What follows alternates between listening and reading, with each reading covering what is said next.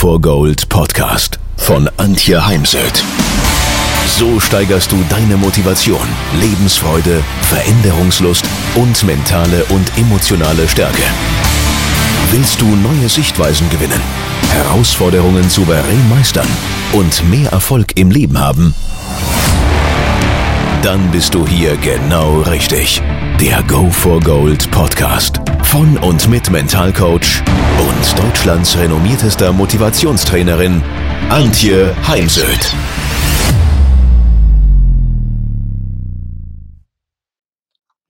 Heute soll es um das Thema mentale Tricks und Tipps für die Zeit vor dem Turnier, an dem Turnier und nach dem Turnier. Und ich glaube einfach, dass ganz viele Golf viel Potenzial liegen lassen, weil sie immer noch davon überzeugt sind, dass der Kauf eines anderen Putters oder Drivers im Freizeit-Amateurbereich ein besseres Handicap nach sich zieht, ohne dabei den Aspekt des mentalen Trainings zu berücksichtigen. In meinen Augen kann das mentale Training jedem Golfer helfen, besser Golf zu spielen und vor allem auch mehr Freude am eigenen Spiel zu entwickeln und mit mehr Selbstvertrauen auf den Platz zu gehen.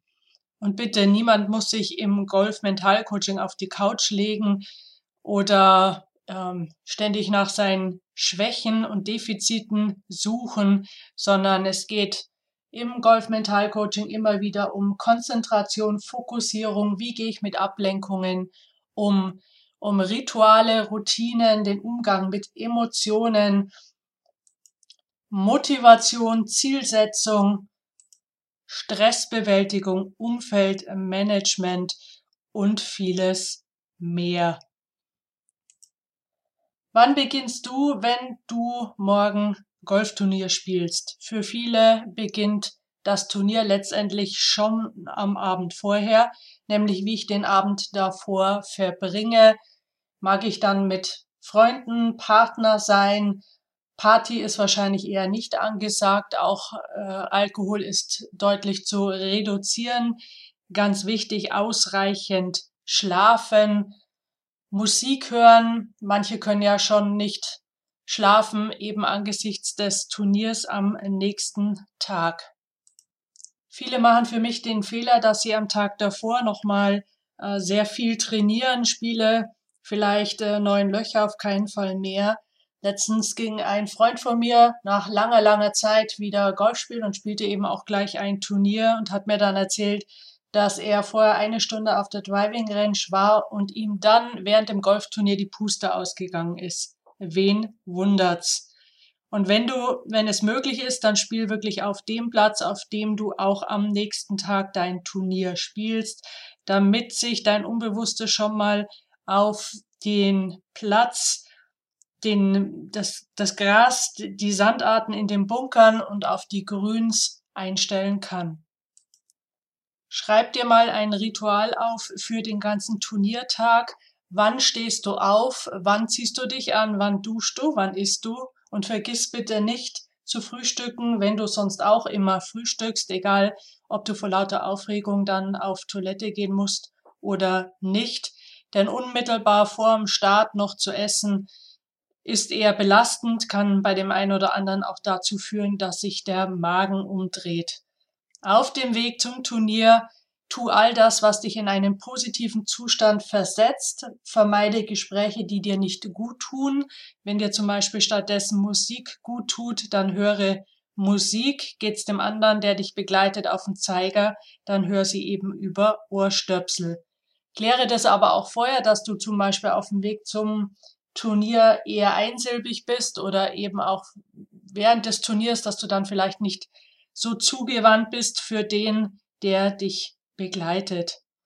Auf dem Weg zum Golfplatz geh nochmal eine Erfolgsliste, die du mal vorweg erstellt hast, durch.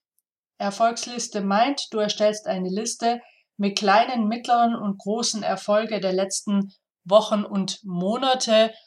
Muss für mich nicht aus dem Golfsport sein, kann aber natürlich und hilft, denn ich bin mir ziemlich sicher, dass du in der letzten Zeit auch immer mal wirklich ja, gute Schläge hattest oder Erfolgserlebnisse verbuchen konntest.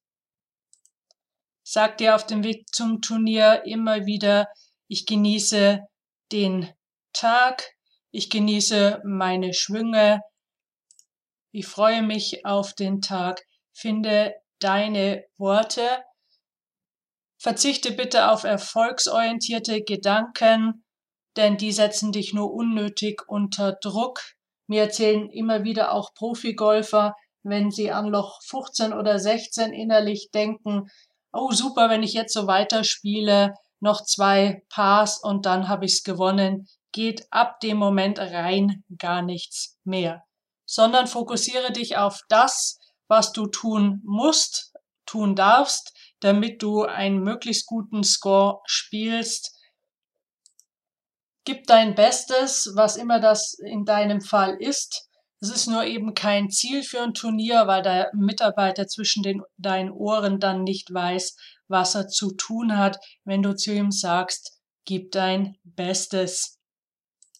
So was tun gegen Anspannung, Angst, Versagensangst, Aufregung, Stress. Dazu habe ich auch einen Podcast gesprochen. Hier nochmal in Kürze, was du tun kannst. Das ist zum einen die tiefe Bauchatmung durch die Nase ein, durch den leicht geöffneten Mund aus und das Ausatmen ist doppelt so lang wie das Einatmen. Das kannst du sicherstellen durch Mitzählen oder indem du das Ausatmen mit einem Ton begleitest.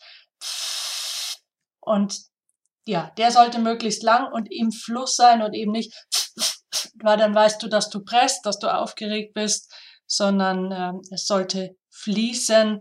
Der Bauch geht beim Einatmen nach außen und beim Ausatmen geht er in den natürlichen Zustand zurück. Das ist wie mit einem Luftballon, in den du Luft hineinbläst und der dann größer wird. Und wenn du die Luft wieder aus dem Luftballon rauslässt, dann wird er eben wieder kleiner.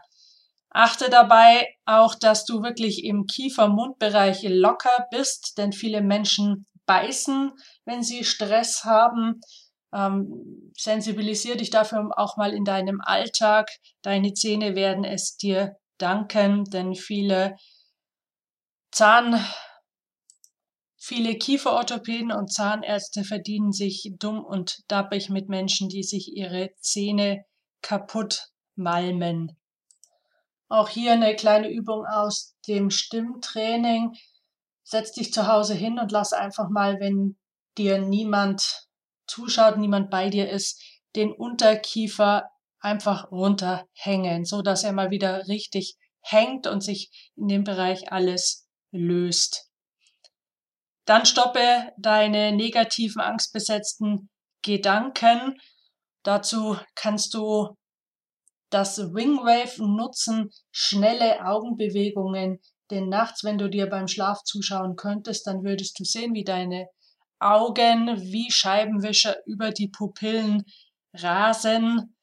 Du verarbeitest in diesen sogenannten REM-Phasen das Tagesgeschehen und diese Methode können wir künstlich nutzen zum Stressabbau und zu der Verarbeitung von belastenden Ereignissen und Erlebnissen wie zum Beispiel auch Stürzen, Kontrollverlust oder Flugängsten, um nur ein paar Beispiele zu nennen.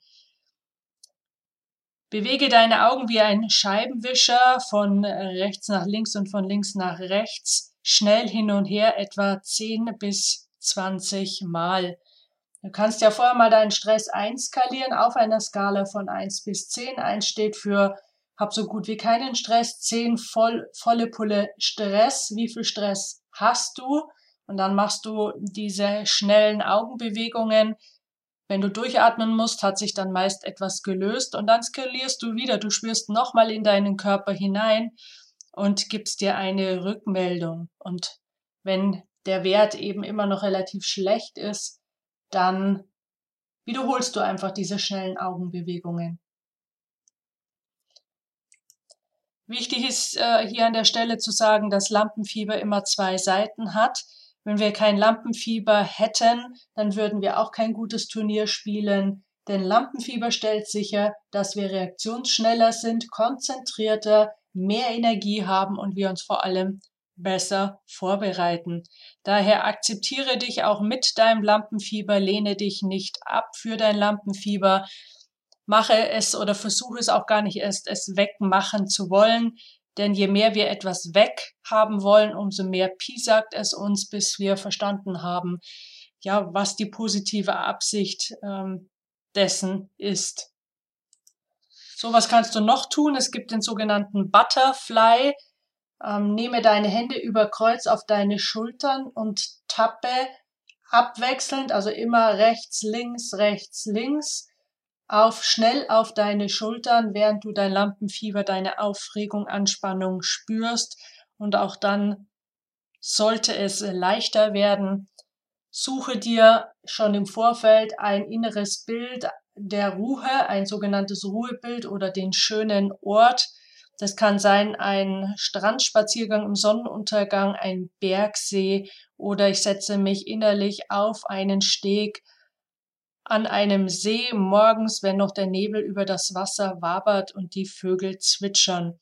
Und zur, zum Abbau deiner Anspannung gehst du eben innerlich in dieses Ruhebild und ja, dadurch kommst du auf jeden Fall etwas runter von deiner Anspannung. Es gibt da noch einiges mehr wie Rückwärtszählen von 100, sich selbst Rechenaufgaben stellen oder sich auf das Hier und Jetzt konzentrieren, die Bäume genau anschauen, die Wolken, wie sie am Himmel entlang ziehen, die eigenen Schritte mitzählen, in die eigene Fußsohle reinspüren, die Hände drücken und vieles mehr. So, dann ist aber noch ganz wichtig, nach dem Turnier analysiere bitte wie ein Profi dein Turnier. Analysiere selbstkritisch, was ist gut gelaufen im Golfturnier auch vorher schon und was lief schlecht. Wo liegen genau deine Aufgaben für die nächsten Trainingseinheiten, deine Optimierungspotenziale? Was möchtest du dann angehen bis zum nächsten Turnier? Und das mach bitte immer auf den Ebenen Emotionen, Technik, Körper, Verhalten, Strategie, Gedanken, eben neben dem technischen Bereich auch der mentale Bereich. Und dann lohnt es sich natürlich auch immer mal wieder zu schauen, wie machen es denn eigentlich so die Golf-Pros, sich mal ein Buch zu holen oder auch YouTube-Videos anzuschauen, beziehungsweise auch auf den Turnieren den Profis bei der Arbeit zuzuschauen. Entscheidend ist halt doch immer noch auch die Anzahl der Übungseinheiten. Viele Amateure oder Freizeitspieler wollen ja immer mindestens genauso gut spielen wie die Profispieler, nur dass diese halt auch täglich acht Stunden ähm, und mehr auf dem Platz, auf der Driving Range im Fitnessstudio oder auch auf der Massagebank liegen, um die Ergebnisse zu spielen, die sie spielen. Und viele versuchen eben gar ohne Übungsstunden, nämlich immer dann, wenn sie Zeit haben zum Spielen, sofort auf den Platz zu gehen, auch gute Turniere zu spielen. Und das wird halt auf Dauer eher nicht klappen.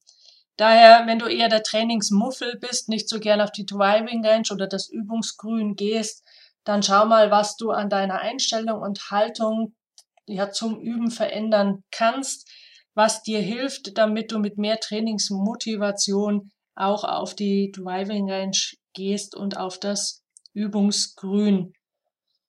Dann vorsichtig immer halt mit deinen eigenen Ansprüchen und ähm, Erwartungen an dich selbst. Also ich finde es immer spannend, was mir da so genannt wird von Golfern fürs Training oder dann auch fürs Golfturnier. Viele überschätzen dich, sich da halt schon immens. Und vergesst nie auch äh, im Training bei den Übungsrunden privater Art, ja, deine Erfolgserlebnisse immer wieder einzusammeln, denn Erfolgserlebnisse und das Einsammeln von positiven Erfahrungen führt zu mehr Selbstvertrauen und damit traust du dir dann auch wieder mehr zu, gehst vielleicht auch mal das ein oder andere Risiko ein, das sich dann auszahlt und du bessere Ergebnisse spielst. Und so wird es dann eine Aufwärtsspirale. So, jetzt wünsche ich dir ganz viel Spaß bei dem Ausprobieren von mentalen Tipps. auf deinem nächsten Turnier und vielleicht lernen wir uns ja mal persönlich kennen in einem meiner Seminare oder in der Ausbildung zum Golf Mentalcoach.